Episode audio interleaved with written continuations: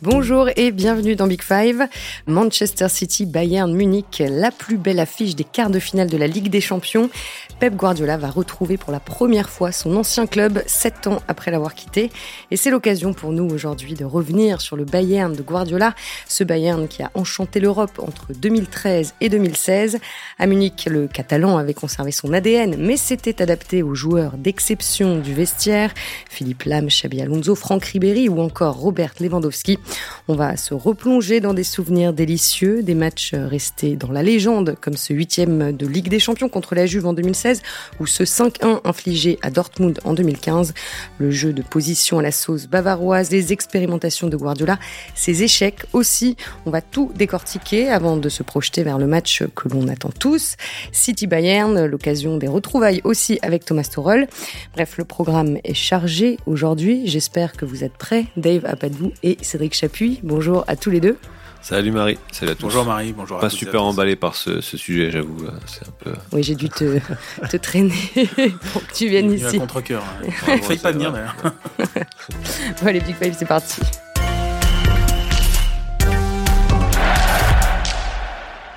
Bon, avant de commencer, messieurs, j'aimerais qu'on soit honnête avec celles et ceux qui nous écoutent. Cela fait des mois que vous me tannez pour qu'on enregistre un Big Five sur le Bayern de Guardiola.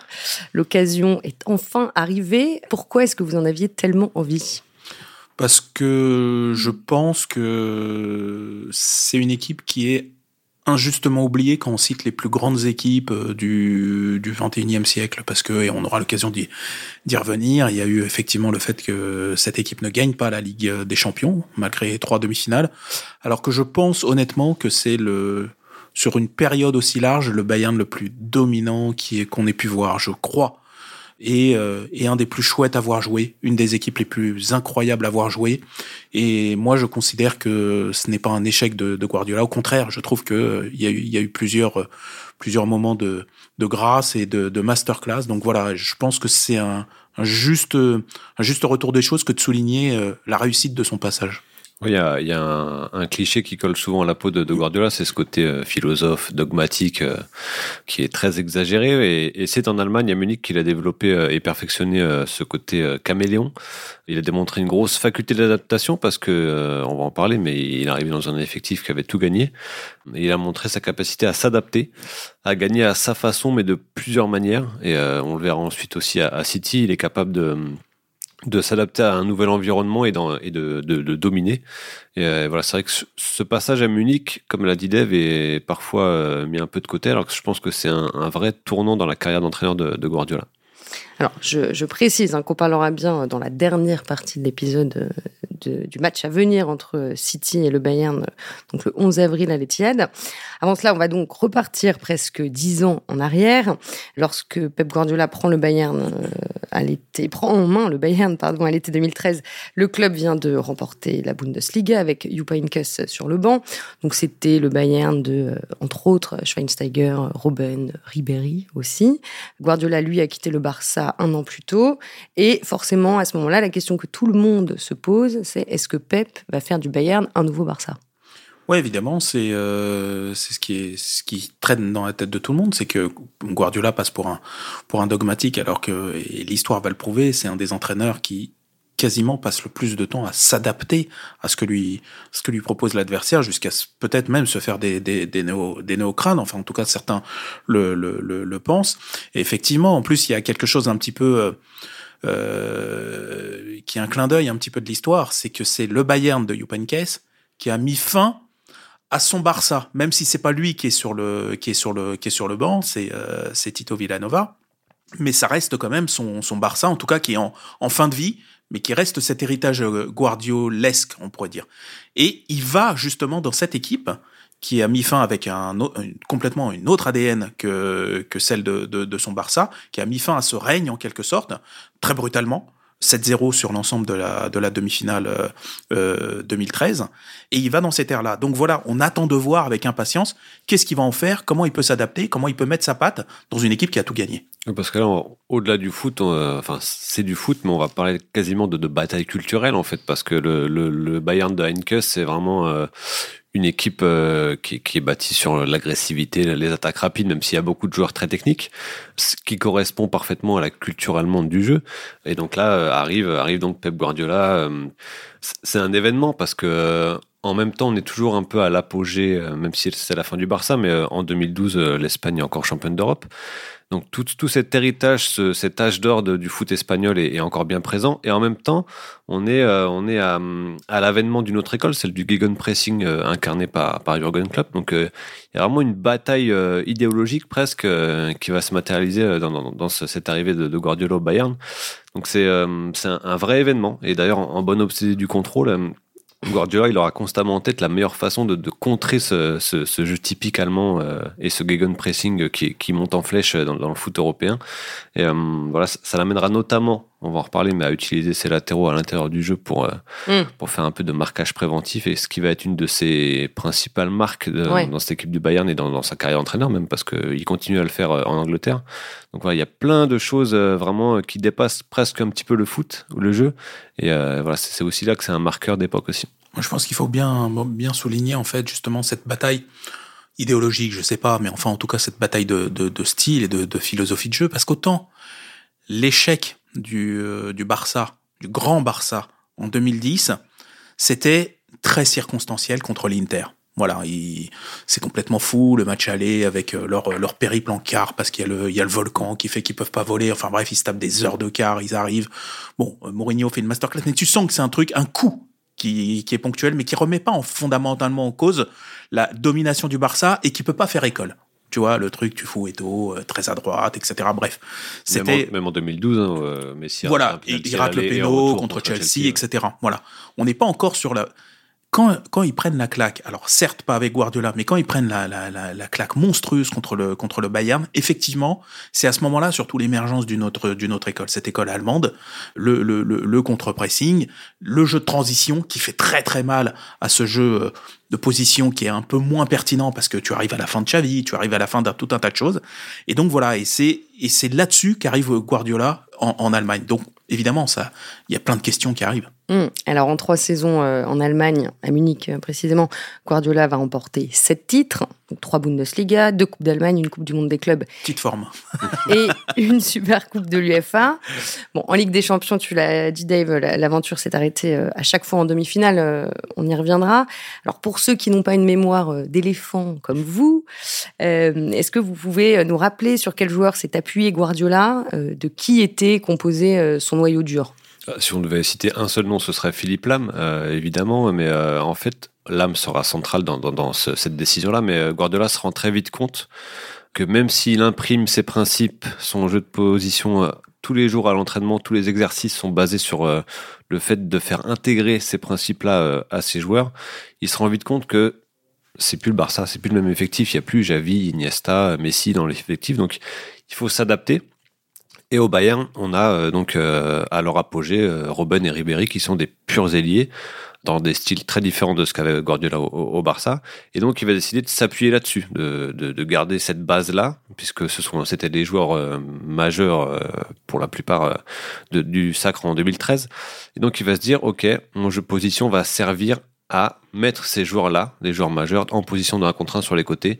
Et donc, on va avoir un jeu un petit peu différent un petit peu plus vertical avec beaucoup de centres notamment plus que plus qu'à Barcelone. Et, euh, et, et sinon l'ossature de l'équipe restera globalement la même notamment la première saison.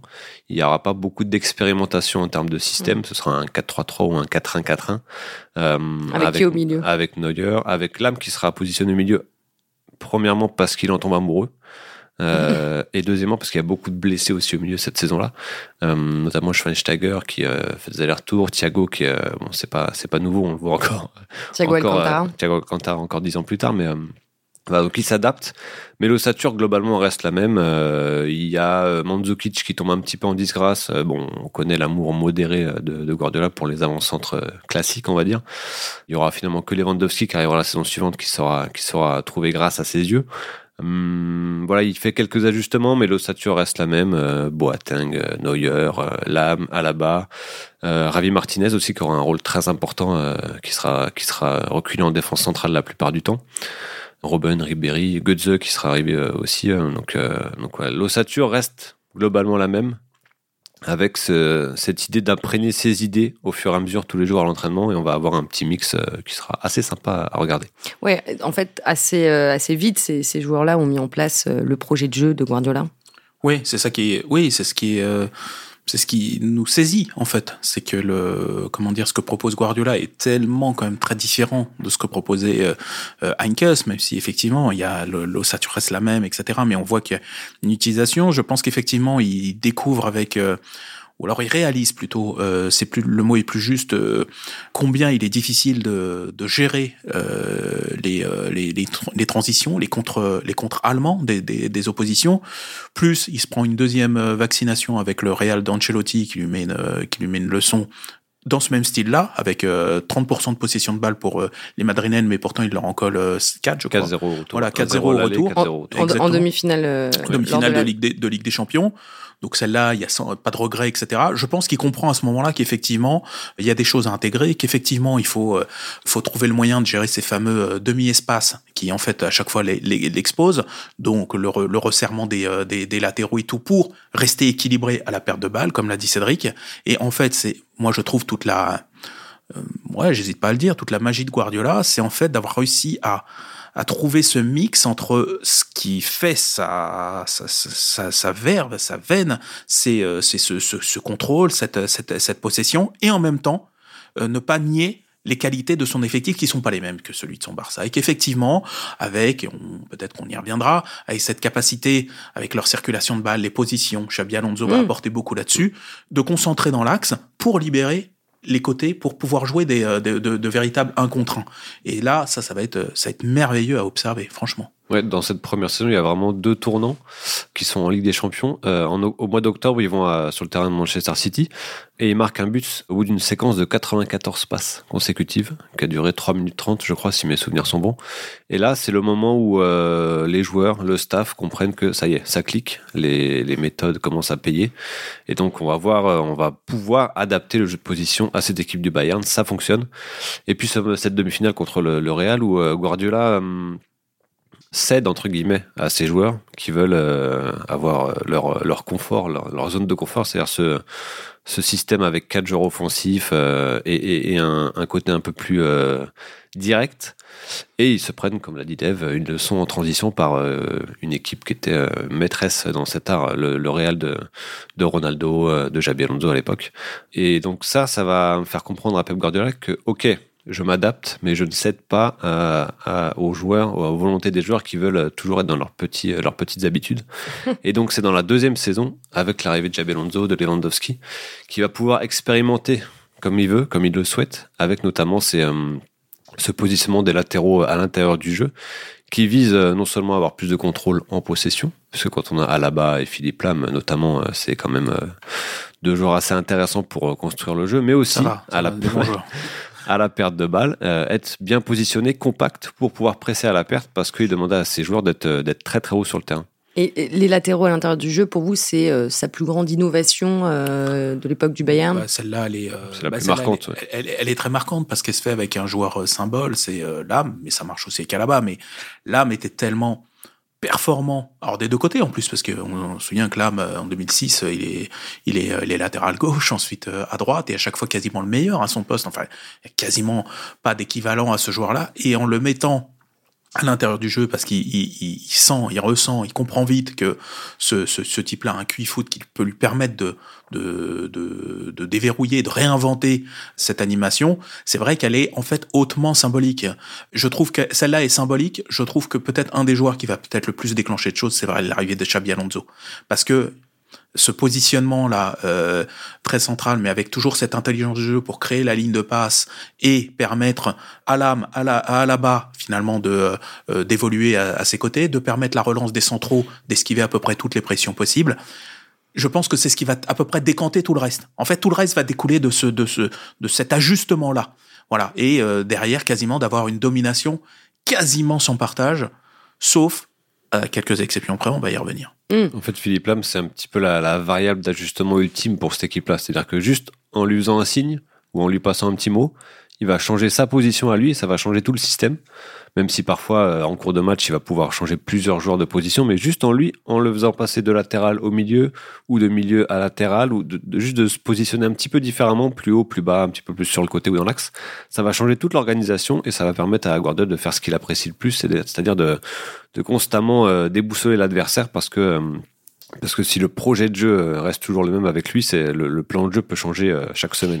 Ouais, bah alors justement, il a aligné 23 euh, systèmes de jeu euh, différents en, en trois saisons. Euh, il a aussi parfois utilisé cinq attaquants en même temps. Costa, Coman, Lewandowski, Müller et Robben ont parfois débuté des matchs ensemble. Il a aussi joué sans défenseur central. voilà, c'est dans les grandes lignes, c'était ses plus grandes euh, expérimentations. Ouais, ouais, c'est ça. Il s'est retrouvé parfois avec des systèmes comme ça, avec euh, deux défenseurs. Euh, enfin, on est, on est dans des trucs, un 2-3-5, on se souvient, mm. un match, je crois que c'était contre les Verkusen, un peu complètement dingue, avec une innovation assez, assez folle, des 3-3-3-1, digne de Bielsa avec le Chili. Enfin voilà, il y, a eu, il y a eu énormément de choses parfois même à l'intérieur d'un match. Ça aussi, c'est la, la, capacité de Guardiola, parce qu'il y avait des joueurs intelligents. Mais et ça, c'est l'autre point, je pense qu'il faut souligner, c'est qu'au-delà de la qualité des, des, joueurs, évidemment, de lui, de coach dans ses séances d'entraînement, il y avait toute une partie d'explication individuelle qui était énorme chez lui. Euh, enfin, qui il est d'ailleurs. Je pense que c'est toujours pareil à, à, City, mais les, les, joueurs allemands ont beaucoup dit ça. Beaucoup de pédagogie. Pédagogie, c'est-à-dire voilà d'être capable après l'entraînement de, de, de s'adresser pendant une heure ou deux, d'expliquer le pourquoi du comment. C'est-à-dire qu'il n'impose pas, il explique, et il te convainc. Et, euh, et en fait, ça vient de quoi? C'est que on, juste faire un, un, petit retour en arrière, même s'il est un petit peu long même, c'est que quand il a débuté avec euh, Johan Cruyff, la fameuse Dream Team, que Cruyff le repère en, euh, à la Masia alors qu'il n'était pas du tout venu le voir, mais qu'il dit non, c'est lui, c'est lui qu'il me faut. Quand il le prend avec lui dans le groupe pro, quand ils font des mises au vert, il le met en chambre avec Ronald Koeman. Pourquoi? Parce qu'il demande à Koeman, lui, tu vas tout lui expliquer de A à Z. Je sens qu'il a soif d'apprendre. Il me pose plein de questions. J'ai pas le temps d'y répondre quand on est en, en, en rassemblement pendant les euh, pendant les, les, mises au vert, vous faites chambre commune et tu le tu lui réponds à tout. Et Coman qui maîtrisait ce truc-là sur euh, jusqu'au bout des doigts, puisque euh, culture néerlandaise, même s'il venait du PSV, culture barcelonaise parce qu'il y était depuis longtemps, et en fait a nourri la, la soif d'apprendre de Guardiola. Et Guardiola, je pense, on a gardé un souvenir et que il a gardé ce, ce souci de la transmission parce que il y a effectivement les exercices et puis il y a la partie explication. Et pour ça, il faut des joueurs intelligents et il faut un pédagogue. Il avait tout, lui était le pédagogue et il avait des joueurs avec un QI supérieur tout ce travail de répétition en fait est déterminant au quotidien à l'entraînement. Euh, j'en ai parlé un petit peu avec Philippe Lam. Il m'a dit aucun entraîneur ne travaille autant que lui et euh, je n'ai jamais autant travaillé vraiment euh, si précisément sur plusieurs organisations pour arriver le week-end et être à l'aise, même si au bout de 10 minutes, il nous dit, bon, on passe au plan B, bah ok, le plan B, on l'a travaillé toute la semaine aussi, comme le plan A, et comme le plan C et D. Et donc, même si... Pas d'improvisation. Non, hein, même si le plan A est souvent le bon, c'est ce qu'il me disait, bah, on est on était capable de, d'avoir suffisamment confiance pour tenter un truc nouveau à chaque fois, en fait, parce qu'on l'avait travaillé toute la semaine. Nous, on avait un, petit jeu à la rédac à France Foot à l'époque, c'est quand on, une heure avant les matchs, quand on regardait le, on avait la composition d'équipe qui tombait, donc les 11 joueurs, il fallait trouver, euh, il fallait trouver dans quelle organisation ils allaient jouer ce jour-là, quoi, parce que ça pouvait changer tous les week-ends, tous les trois jours, parce qu'il est tellement obsédé par le contrôle du ballon, de l'adversaire et du tempo, qu'il adaptait toujours un petit peu son équipe, euh, son animation euh, à l'adversaire.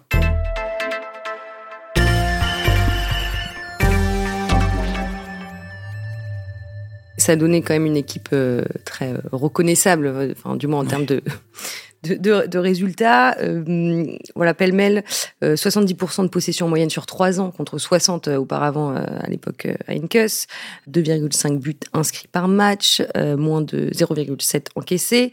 Pendant trois saisons, le Bayern a passé la majeure partie des matchs dans le camp de son adversaire et en 2014, il a remporté le titre le plus précoce de l'histoire après seulement 27 journées.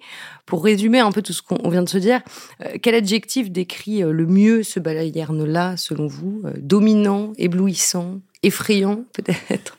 Popcorn? Popcorn. Éblouissant, j'aime le mot éblouissant, on pourrait en trouver d'autres, mais... flexible. Oui. Flexible, bien sûr. Mais liquide.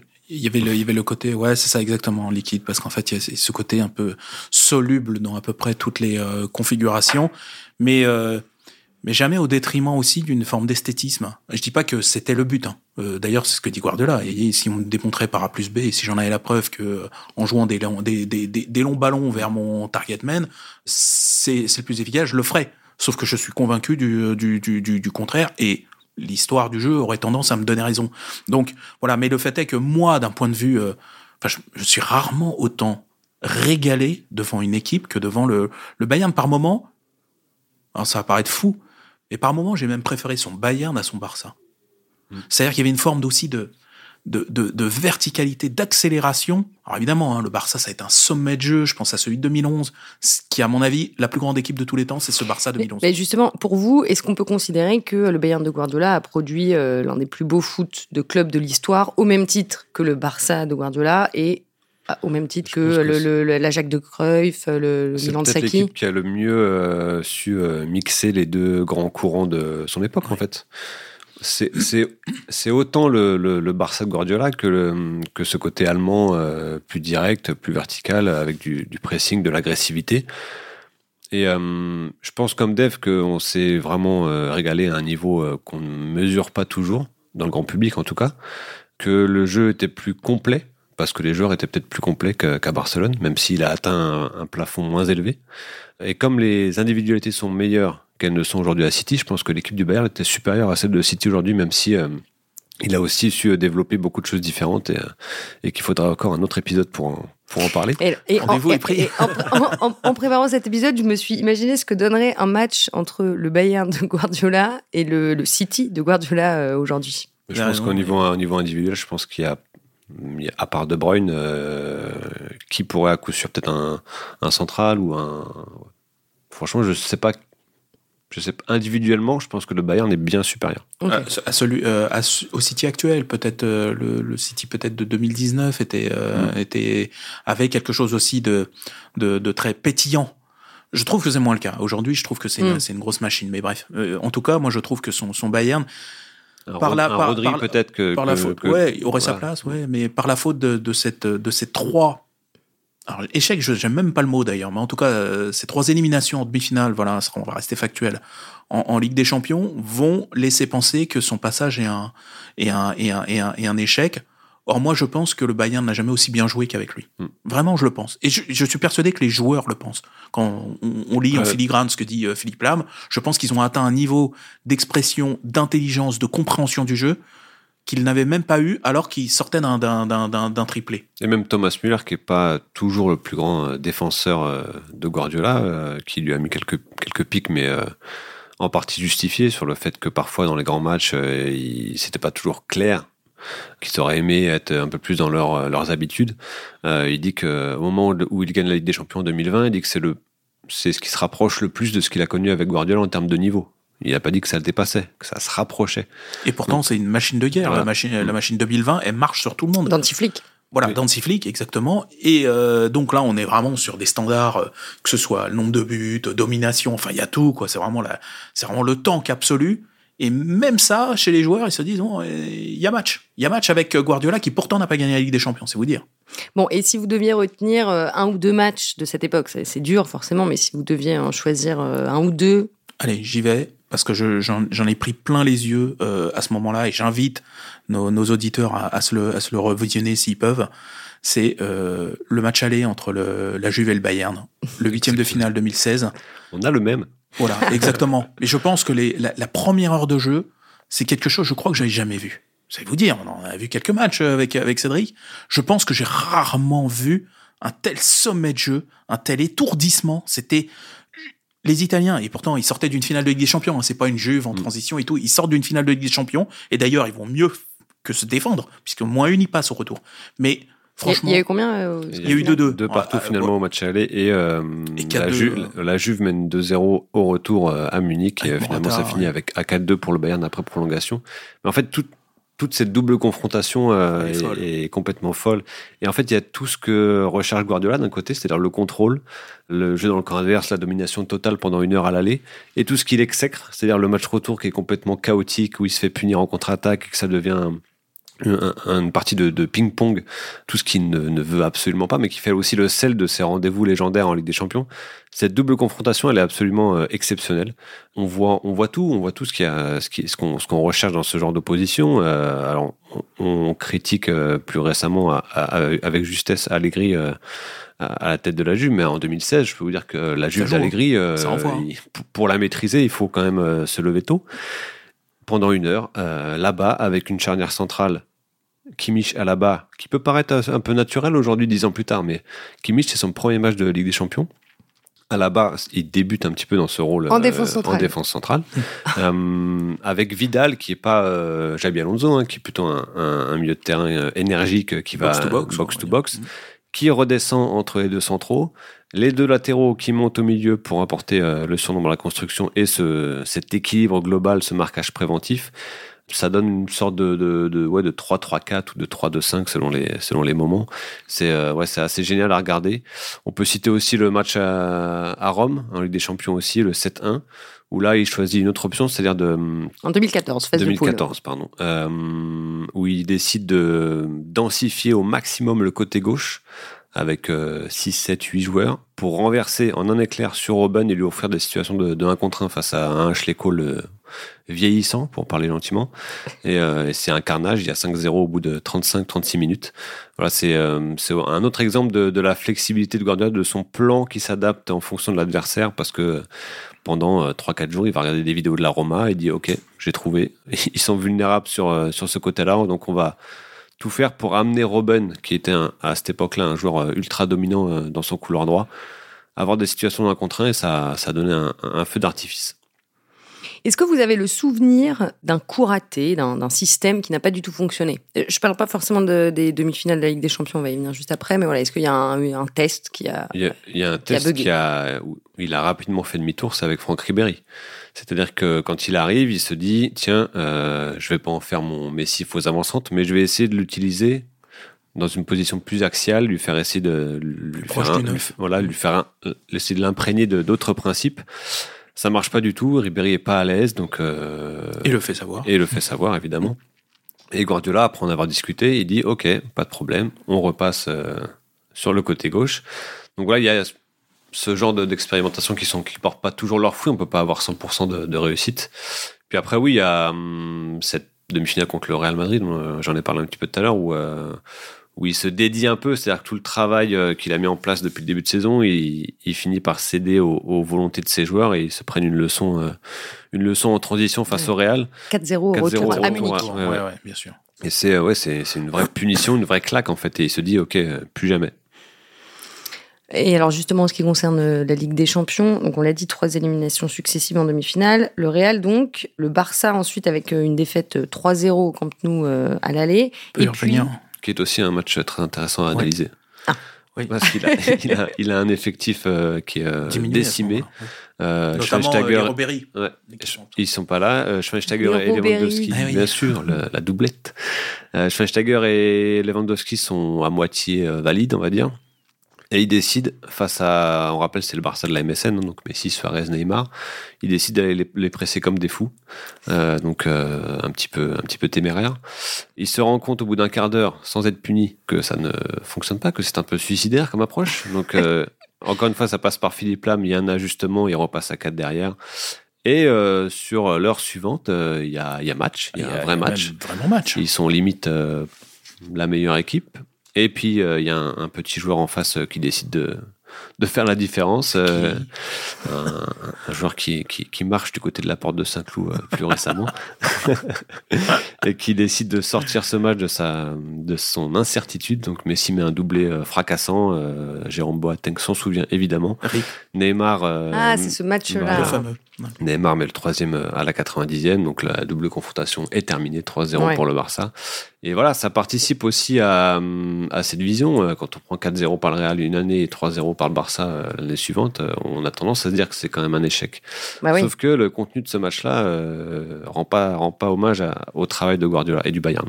Moi, il y a, enfin, pardon, j'insiste. Pour moi, c'est un petit regret.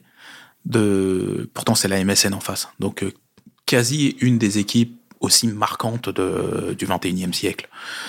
Mais j'aurais voulu voir ce match avec les forces du Bayern complètement en présence. Et euh, effectivement, Robben Ribéry, qui donnait cette, cette vitesse, cette profondeur, etc., qu'il n'avait plus, encore, moins avec un Lewandowski un peu diminué, mais de toute façon, c'est pas un joueur qui peut, euh, qui peut vous, vous, vous, apporter ça. Donc, quelque part, ils étaient un petit peu annihilés. Euh, leur, leur, leur, jeu devenait un peu unidimensionnel. Ils pouvaient pas être une menace pour, euh, pour Barcelone, en tout cas pas une menace constante dans le jeu, dans la construction, dans la tenue il, se regardait dans les yeux, mais par contre, pour faire les différences, il manquait quelque chose. Donc ça, c'est le, le, petit regret. Le grand regret, il est l'année suivante. Oui, alors je voulais venir, euh, et j'allais vous demander justement si, si c'était pas la, la, la défaite, enfin l'élimination la plus douloureuse en 2016 contre l'Atlético. Défaite 1-0 à Madrid à l'aller, et puis victoire 2-1 à Munich au retour. Mais à cette époque, la règle du but à l'extérieur était encore en vigueur, donc le, le Bayern avait été éliminé. Pourquoi c'est la plus douloureuse en fait celle-là? Parce que beaucoup d'observateurs, et peut-être nous y compris, considère que c'est peut-être le, match le plus abouti de, du Bayern de Guardiola, le retour. Euh, c'est une folie, c'est une folie furieuse ce match. Que, Encore plus que la Juve en 2000, euh, enfin quelques mois avant huitième de finale. quelque part, il y a moins de, de maîtrise puisque ça part en ping-pong au retour, euh, qu'ils se font rattraper à l'aller. Donc c'est moins abouti, on va dire.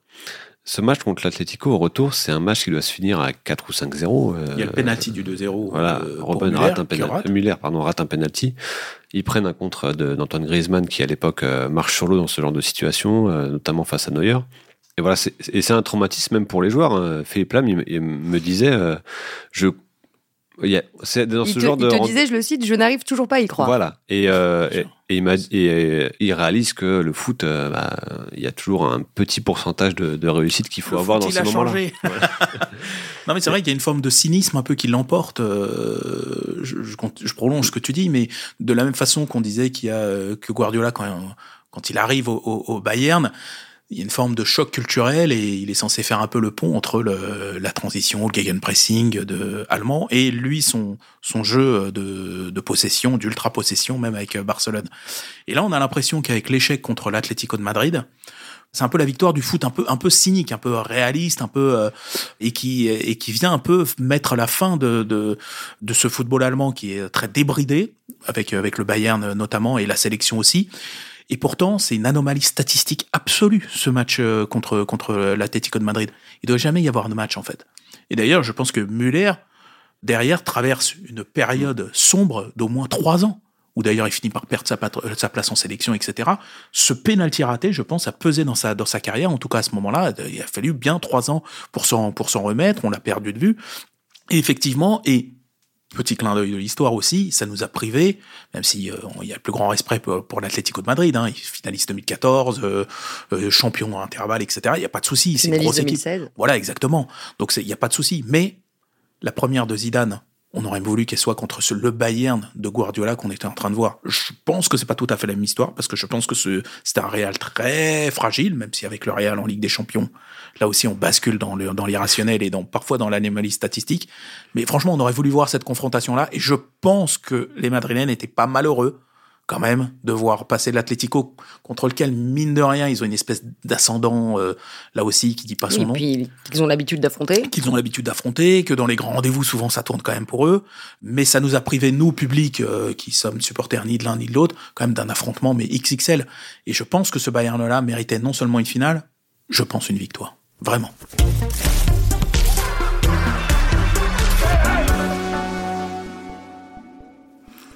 Qu'est-ce qu'il reste aujourd'hui de Guardiola euh, au Bayern? Il reste l'entraîneur actuel du Bayern, Il reste l'entraîneur précédent du Bayern, Julian Nagelsmann. Je... Il a fait des petits. Hein. Voilà, il a fait des petits et je pense que son influence est mieux reconnue avec euh, du recul aujourd'hui en Allemagne parce que euh, est-ce que Thomas Tuchel, est-ce que Julian Nagelsmann auraient eu autant d'opportunités de mettre en place leurs idées qui sont héritées du gegenpressing mais qui tirent beaucoup de leur force dans le, dans le jeu instauré par Pep Guardiola. Est-ce qu'ils auraient eu autant d'opportunités? Est-ce qu'on leur aurait donné leur chance? C'est une interrogation. Il y a beaucoup d'entraîneurs qui se réclament de lui en Allemagne, d'entraîneurs et de dirigeants qui disent qu'il a changé la façon de voir le jeu en Allemagne qu'il a un petit peu anobli le terme euh, tactique, puisque là-bas, hum, le terme tactique servait plutôt à, à, être euh, un, un, mot euh, poli pour dire tactique défensive. Mais un match tactique, c'était un match fermé. Voilà, c'est ça. Et je pense qu'il a participé à, à, voir le jeu d'une autre façon. alors, pas qu'en Allemagne, hein, je pense que c'est le cas aussi un petit peu partout en Europe. Et il l'a montré aussi en Angleterre par la suite, mais il y a aussi le sacre de l'Allemagne à la Coupe du Monde 2014, où, c'est une petite bascule, euh, puisque Joachim Löw décide de s'appuyer beaucoup sur le jeu du Bayern, pas seulement sur les joueurs du Bayern, puisque l'ossature est, comme souvent euh, bâti avec beaucoup de joueurs du Bayern. Mais là, il décide, il voit que le jeu du Bayern change et il se dit je vais aussi m'adapter à ce changement et je vais essayer de faire jouer mon équipe un petit peu de la même manière. Et pourtant, l'Allemagne est championne du monde un an après euh, l'arrivée de Guardiola. Oui, bien sûr, mais on sent que l'utilisation de Neuer, par exemple, euh, a commencé, il a, il a été un peu redimensionné, je dis pas transformé, mais redimensionné. Cette gestion de la profondeur qui était peut-être un peu moins utile dans le, dans le Bayern de, de, euh, un peu plus peu plus positionné un, un peu plus bas. Avec Guardiola, évidemment, c'est plus haut, donc tu as une autre gestion de la profondeur quand tu es un gardien comme Neuer, pourquoi t'en priver? Je veux dire, c'est le meilleur de l'histoire sans doute dans cette dans cet exercice. presque réinventer un peu le rôle en tout cas.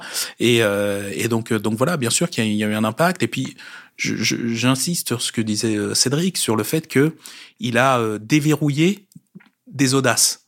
C'est-à-dire que le fameux 2-3-5 qu'on a pu voir avec Guardiola, qui est un truc complètement fou en fait quand on y pense, on a pu voir Nagelsmann être capable au même niveau avec le Bayern, avec ce niveau de responsabilité, être capable de aussi lui aussi de faire des trucs complètement euh, euh, complètement ubuesques. Je pense que si Guardiola déverrouille pas un peu les esprits en disant regardez ça peut marcher, regardez c'est viable, je pense que tu donnes un peu moins sa chance à ce type d'audace.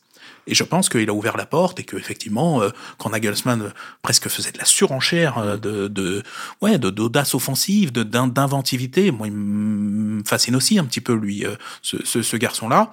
Tourelle a aussi à sa manière été capable de faire des choses. Je pense que ça vient aussi de, Guardiola qui a, fait sauter quelques verrous. Il a, il a quelque part créé un pont entre deux cultures. Et encore une fois, il le fera également en Angleterre parce qu'il y avait beaucoup de beaucoup de sceptiques en Allemagne avant son arrivée, en, Allemagne pendant qu'il était là, et en Angleterre c'était un niveau encore. Euh, comment ça euh, On a inventé ce jeu, il va venir nous, nous, nous le réapprendre. Non, Il pourra jamais faire ce qu'il a fait en première ligue. Euh, trop d'intensité, trop d'impact, trop de jeux direct. Il pourra jamais la mettre au sol comme il l'entend en tout cas. Bon. Voilà, il a réglé le problème après une première saison d'adaptation. mais oui, l'héritage de Guardiola, il se mesure peut-être mieux aujourd'hui parce que on l'a dit, le Bayern maintenant recherche des entraîneurs euh, de cette veine-là.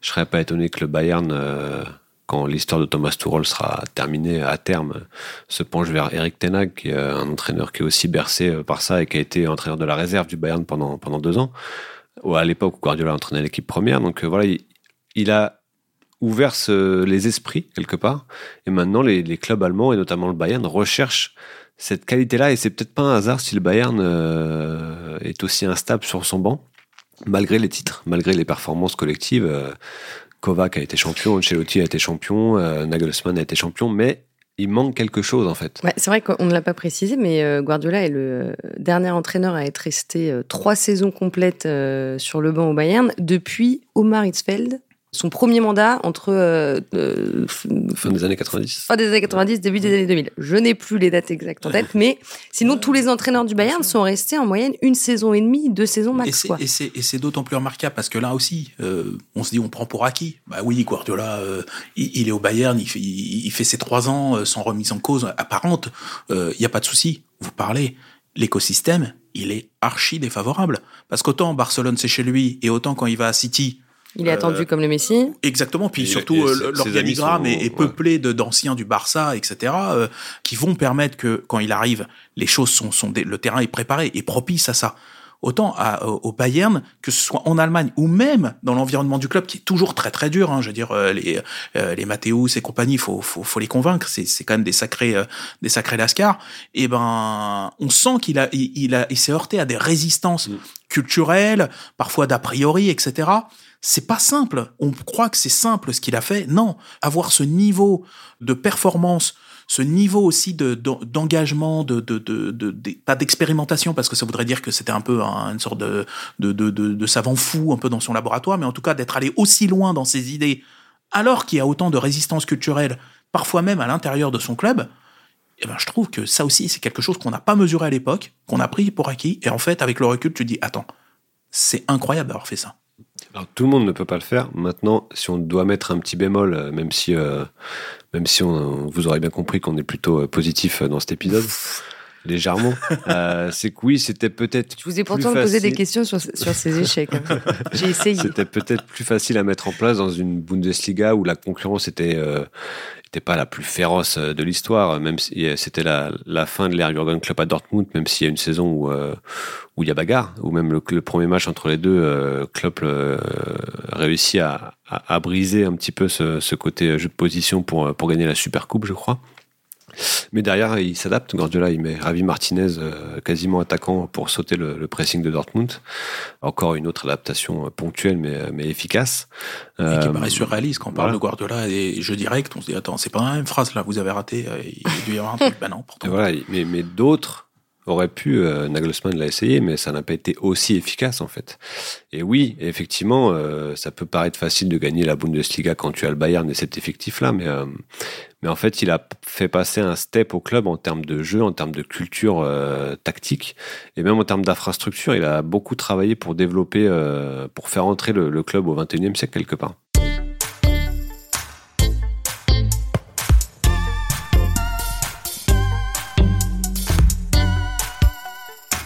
Bon, et dans une semaine, il va retrouver le Bayern de Thomas Tuchel, dont vous avez dit tout à l'heure qu'il était l'un de ses héritiers. Mmh. Les deux hommes s'apprécient, se craignent aussi beaucoup. Oui, ouais. ce, ce, je sais pas, en tout cas, c'est vrai qu'il y a. Thomas Tuchel a, a, réussi quelques coups, notamment ses six premiers mois à Chelsea. Bah, ou... sur 10 pardon, je te coupe, mais oui. sur 10 confrontations, euh, Tourelle a gagné trois fois contre, euh, contre Guardiola et c'était au printemps 2021 lorsqu'il entraînait voilà. Chelsea en coupe, en championnat et, et la fameuse finale de, de, de, de, de Ligue des Champions. Euh, pour parler, euh, bon, l'anecdote euh, est connue, mais on la rappelle.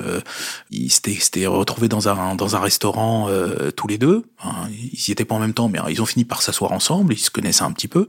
Et Donc quand, quand Tourelle entraîné Mayence. Voilà. C'était il y a un certain temps. Première saison de, de, Guardiola au Bayern. Voilà. Et, euh, et ça discute tactique et ils finissent un, par improviser en fait un terrain de jeu avec la table et avec les salières, le poivrier, le, les couverts, les machins, faire une, une joute comme presque une bataille de comme un jeu d'échecs en quelque sorte et dire voilà si tu fais ça moi je peux faire ça etc enfin bref un truc je crois que c'est eux qui ont fermé le resto ça a duré des heures leur truc. Et voilà. Et c'est vous dire parce que je pense que Guardiola a compris qu'il y avait cette même euh, vivacité d'esprit ce même appétit pour euh, la recherche permanente sur euh, ne jamais rien laisser au, hasard. Et, et voilà. Mais c'est vrai que Tourelle a gagné la presque la reine des batailles, hein, cette finale de Ligue des Champions où euh, je crois que c'est Cédric qui le rappelait dans un dans un dans un article que tu avais écrit dans, dans, dans France Foot qu'on avait écrit d'ailleurs.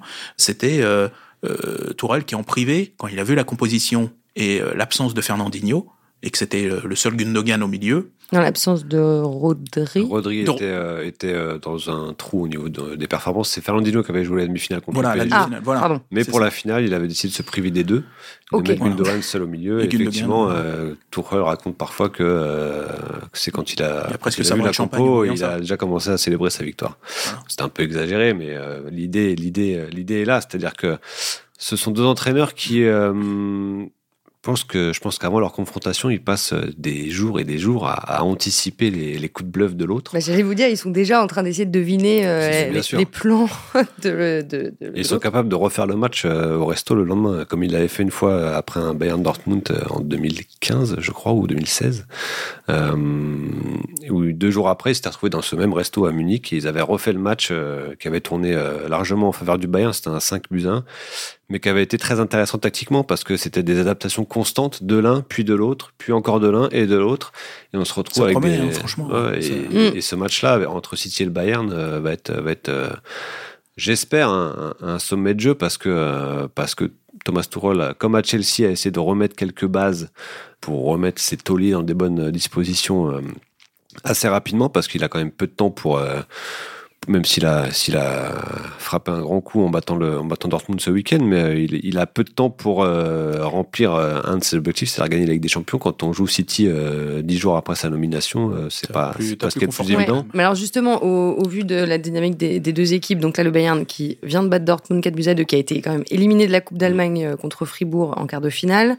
De l'autre côté, City qui selon toi, Cédric, a réalisé l'un de ses, ses plus, plus beaux matchs de la saison, saison ouais, le plus contre Liverpool, ouais, euh, victoire 4-1 le 2 avril. Oui. Voilà, à quoi on peut s'attendre euh, alors, on regarde leur dynamique. Alors, en fait, on a l'impression d'une, d'une, d'une montée en puissance de City. Il y a eu un moment où ils étaient un petit peu dans le creux. Euh, l'après Coupe du Monde, euh, pas toujours dans les résultats, parce qu'ils ont continué à maintenir quand même un certain, un certain niveau, mais on a l'impression que ça toussait un petit peu, euh, notamment, il y a eu ces, ces, ces, ces débats hein, qui vous ont pas échappé sur la connexion entre le reste du jeu de City et l'utilisation d'Aland. Voilà, décrocher, pas décrocher, fixation, il trouve tout pot de ballon, etc., etc. On a l'impression que ça, ça a été, ça a été déjà corrigé et que même l'absence d'Aland contre contre Liverpool n'a pas n'a pas du tout pesé. Au contraire, euh, on a l'impression que même City a presque développé encore un jeu supérieur. Donc on a l'impression que City est dans un moment de confiance qui est absolu, là où le Bayern cette, cette, élimination, bon, on peut dire euh, c'est que la Coupe d'Allemagne. Eh non, c'est pas que la Coupe d'Allemagne. Ça montre qu'ils sont pas guéris. En fait. Exactement. Voilà, ça, ça a laissé apparaître des failles parce que c'est pas qu'un accident cette, cette, cette, cette élimination. On a senti que c'était une équipe qui restait fragile, qui doutait que Fribourg pouvait faire mal et ils leur ont fait mal. Et que oui, certes, c'est une élimination sur une main un peu improbable en, en toute fin de match, mais le fait est quand même qu'ils avaient été sous la menace et ça peut pas être que du hasard. Il le sait, Thomas Tuchel. Oui, en face, le, City est sur la sur une vraie pente ascendante, même si euh, ça va être compliqué pour eux d'être champion euh, si Arsenal ne, ne faiblit pas euh, drastiquement. Mais voilà ce qu'ils ont montré contre contre Liverpool, même si c'est un Liverpool malade cette saison. D'ailleurs, avec une autre adaptation ponctuelle, c'est John Stones qui jouait quasiment au milieu de terrain contre les Reds. Donc voilà, il pense, il pense, il réfléchit. Ça va être ça va être à nouveau très sympa à suivre. ça ne veut pas dire qu'il va gagner, comme souvent, parce que voilà le foot si on nous avait dit euh, en demi-finale à la 85e l'année dernière que le Real irait en finale, mm. personne ne l'aurait cru évidemment. Euh, voilà, ça reste un jeu avec un petit peu de, pourcentage de réussite euh, d'un côté ou de l'autre, mais ça va être une double confrontation très attendue parce que voilà les trois confrontations au mois de mai 2021 que Tuchel avait gagné et même, euh, même les matchs avec Mayence et Dortmund, il avait quand même pas mal embêté avec toujours cette recherche de, des attaques rapides pour, euh, contrer, euh, pour rapidement l'équipe de Guardiola. Ça a été Aubameyang à Dortmund, ça a été Werner ensuite à Chelsea. On va voir comment il s'organise cette fois-ci avec le Bayern, mais ça peut être très très intéressant. Oui, qui va réussir à avoir le ballon entre ces deux obsédés du contrôle C'est un, un, un, petit peu ça. On sent que chez Guardiola, même s'il y a des quelques contre-exemples cette saison, notamment je pense au match d'Arsenal, où il y a une peut-être 30, 33% de possession de balle. C'est inhabituel. Hein. Je pense que ça doit être euh, unique, rarissime. En tout cas pour euh, pour Guardiola, mais en tout cas il avait fini par euh, par gagner ce match 3-1 parce que là encore preuve de son adaptabilité. Il sentait que c'était ça qu'il fallait faire à ce moment-là contre ce, cette équipe d'Arsenal. Mais globalement, il, il est quand même plus client d'avoir la balle. On sent que Tourelle lui peut parce que peut-être une culture germanique un peu plus profonde et par la, par la force des choses, être capable de plus accepter de ne pas l'avoir et de, de faire mal en, contre. Après, il devra faire aussi avec ce qu'est son équipe. Et son équipe est quand même une équipe qui a quand même besoin un minimum d'avoir la balle. Donc ça va être passionnant à observer, savoir quel va être le coup de bluff. Il va y en avoir forcément. Et, des, contre, et des contre-coups de bluff. et des contre-coups de bluff. bon, on a hâte euh, d'y être évidemment. Manchester City Bayern Munich, c'est le 11 avril à l'Etihad Stadium. On va s'arrêter là. On a exposé le chrono. Ah bah je pense qu'on a battu le record de l'épisode le plus long. C'était l'objectif. voilà, bravo à tous les deux. Merci beaucoup. C'était euh, c'était passionnant à préparer et à animer. Merci aussi à Mathis Rouanet pour l'enregistrement et à Roland Richard pour le montage. Merci à nos euh, amis d'Opta pour les stats. Et puis, je voulais vous donner le titre d'un formidable bouquin qui m'a beaucoup aidé à préparer euh, cet épisode, celui de Marty Perarnao aux éditions Marabout, qui retrace de l'intérieur le parcours de Pep au Bayern. Guardiola, la métamorphose, voilà, je vous conseille. C'est euh, absolument génial. Et puis bah voilà, on se retrouve euh, la semaine prochaine pour un nouvel épisode. Prenez soin de vous, à très vite.